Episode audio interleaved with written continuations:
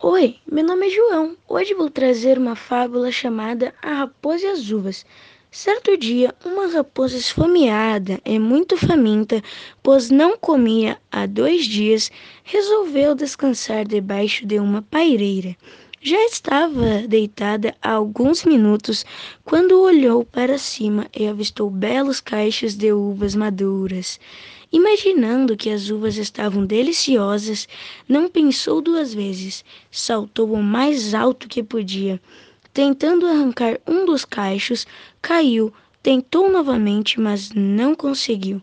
Depois de tentar várias e várias vezes, concluiu que por mais que tentasse, não alcançaria as uvas. Foi embora dizendo com desprezo: Estavam verdes. Assim são as pessoas, desprezam aquilo que não podem ter.